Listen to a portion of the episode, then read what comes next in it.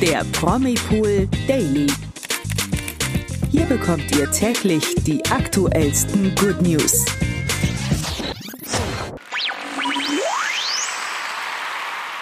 Hallo zu einem neuen Promipool Daily. Heute wieder mit mir, Toni. Und mit mir, Nathalie.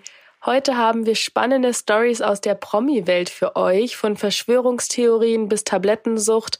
Welche Promis dunkle Geschichten zu erzählen haben, hört ihr, wenn ihr dran bleibt. Ganz genau. Außerdem liegt ein trauriger Schatten über dem 20. April. Wir gedenken Avicii und Willi Herren, die heute ihren Todestag haben. Bevor wir mit diesen Themen anfangen, gibt es allerdings auch noch eine nettere Nachricht. Und zwar kommt die von Prinz Charming Star Nicolas Puschmann, der sich über seinen Diäterfolg freut. Laut RTL hat er es geschafft, stolze 17 Kilo abzunehmen. Ja, nicht schlecht. Mhm. Und der Schlüssel zu seinem Erfolg sei diszipliniertes Training und das schon seit dem letzten Jahr gewesen. Vor allem CrossFit sei für ihn eine echte Leidenschaft geworden. Und ähm, wer sich für die Fitnessserie von Nikolas interessiert, kann gerne auf promipool.de vorbeigucken, denn dort haben wir nämlich auch ein paar Videoclips aus dem Gym von ihm.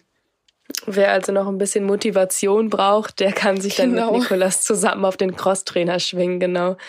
Ja, kommen wir jetzt zu einer Tablettensucht, also ein ganz schön heftiges Thema mhm. von Carsten Maschmeyer. Die tragische Geschichte ist zwar eigentlich schon bekannt, aber nun hat sich eben seine Frau Veronika Ferris zu der schweren Zeit geäußert, die die beiden als Paar deswegen durchmachen mussten. Ja, Veronika und Carsten gehen ja schon seit 2009 gemeinsam durchs Leben. 2010 hat der Unternehmer dann eine schwere berufliche Phase durchleben müssen und entwickelte dadurch eine Schlaftablettensucht. Und darüber sprach er in der Vergangenheit bereits auch schon selbst. Ja, und zwar in seinem Buch Die sechs Elemente des Erfolges, das im Jahr 2021 veröffentlicht wurde. Da hat er nämlich dann eben drin offenbart, dass er diese Tabletten wegen stressbedingter Einschlafprobleme sich hat verschreiben lassen. Und ja, aus diesen Einschlafhilfen sind dann halt irgendwie, wie er gesagt hat, Tic-Tacs geworden, die er heimlich einnahm jederzeit, sodass es halt keiner bemerkte. Ja, schon schrecklich. Und mhm. für die frische Beziehung der beiden war das natürlich auch eine unglaublich schwere Hürde. Und ja. mit Johannes B. Kerner in Bestbesetzung sprach jetzt Veronika Ferris darüber. Damals habe sie ihm gesagt, dass sie jetzt nicht mehr zusammen als Mann und Frau seien, aber sie werde ihm wie eine Schwester zur Seite stehen. Unklar war damals, ob die beiden danach noch eine Chance als Liebespaar haben würden.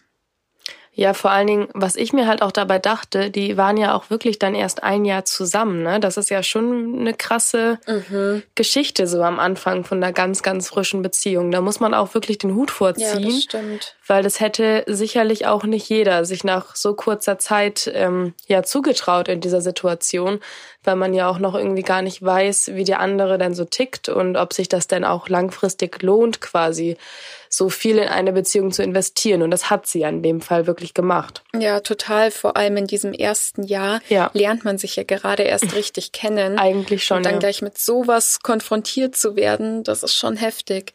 Voll. Carsten ist dann ja auch 2010 in Therapie gegangen, um sich eben von der Sucht zu befreien. Und Veronika hat dann eben, obwohl sie ja noch in dieser Kennenlernphase waren, halt versucht, ihn da soweit es geht eben weiterhin zu unterstützen. Mhm. Und ich glaube, das gab dann auch noch so ein bisschen einen auf dem Deckel, als dann irgendwie das gar nicht so einfach für ihn zu sein schien, denn er hatte ja anfangs wirklich Schwierigkeiten, diese Therapie auch durchzustehen, was er auch ganz offen eben kommuniziert hat in seinem Buch. Mhm. Und er hat dann auch erst ein Jahr später, also 2011, den Absprung von den Tabletten geschafft.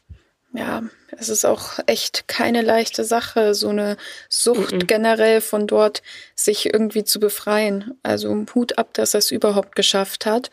Mhm. Und trotz der schweren Zeit haben die beiden immer wieder zusammengehalten und konnten dann 2014 auch endlich ihre Traumhochzeit feiern.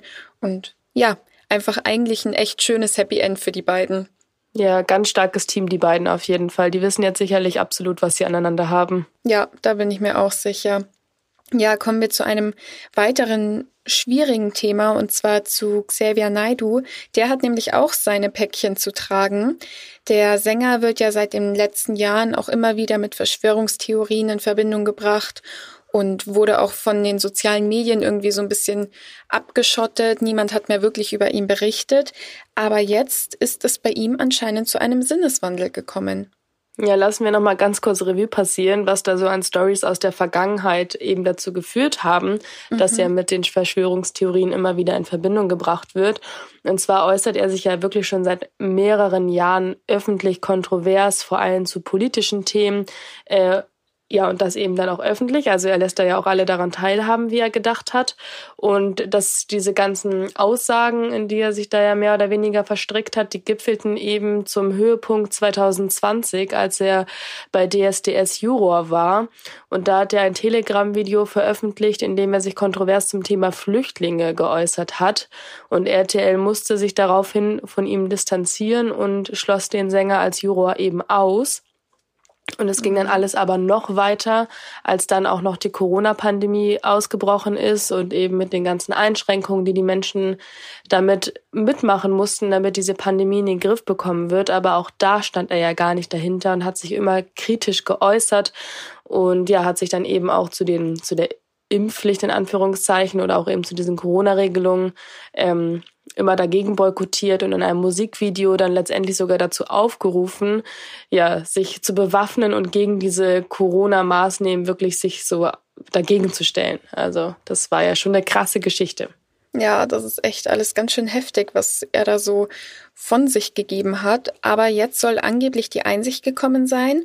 Und zwar hat Xavier Naidu ein Video auf seinem YouTube-Kanal veröffentlicht, in dem er sich von seinen Aussagen in den letzten Jahren total distanziert und tatsächlich auch um Entschuldigung bittet.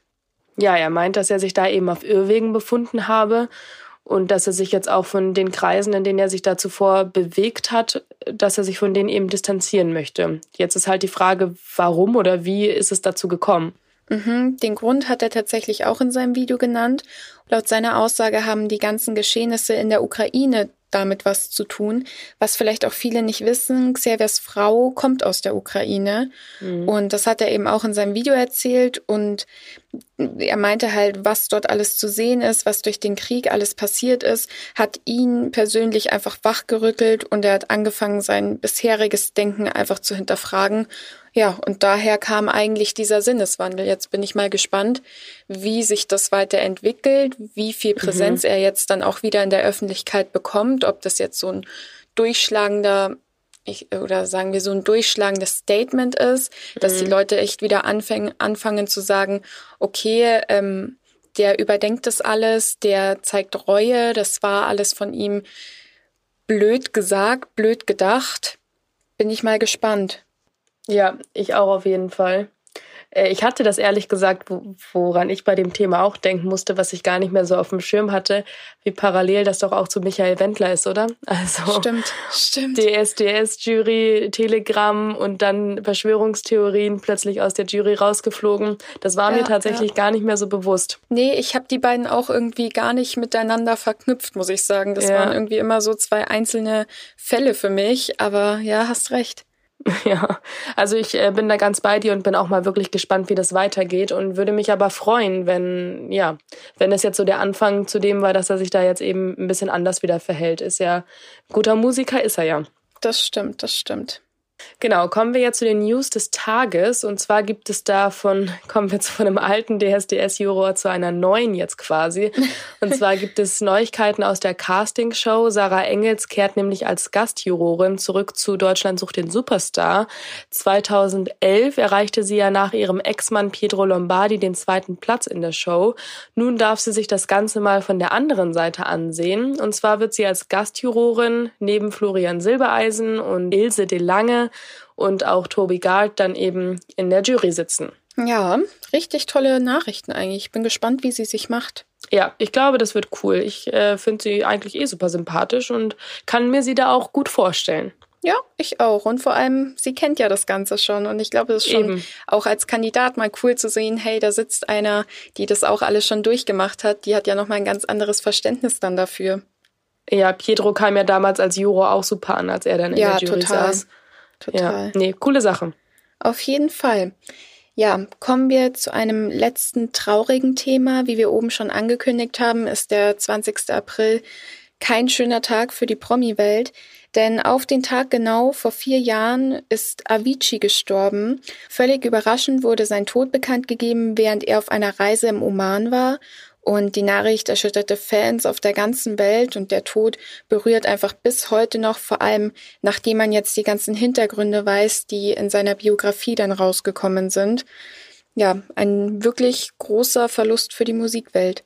Ja, und damit nicht genug, denn auf den Tag genau ist es jetzt mittlerweile ein Jahr her, dass Willi Herren auch gestorben ist, auch eben am 20. April und sein Tod kam mindestens genauso überraschend und lässt seine Anhänger auch bis heute mit großen Fragezeichen zurück, mhm. denn das war ja damals inmitten der Ausstrahlung von Promis unter Palmen, wo er mit dabei war und dann starb er eben unerwartet und die Sendung wurde dann ja auch von Sat1 aus Pietätsgründen abgesetzt. Ja, also stimmt. da kann man auch auch nur noch mal Freunden, Familie, Fans sein Beileid aussprechen, sowohl bei Avicii als auch Willi Herren. Das ist wirklich ein trauriger Tag heute, wie du schon gesagt hast. Ja, das stimmt.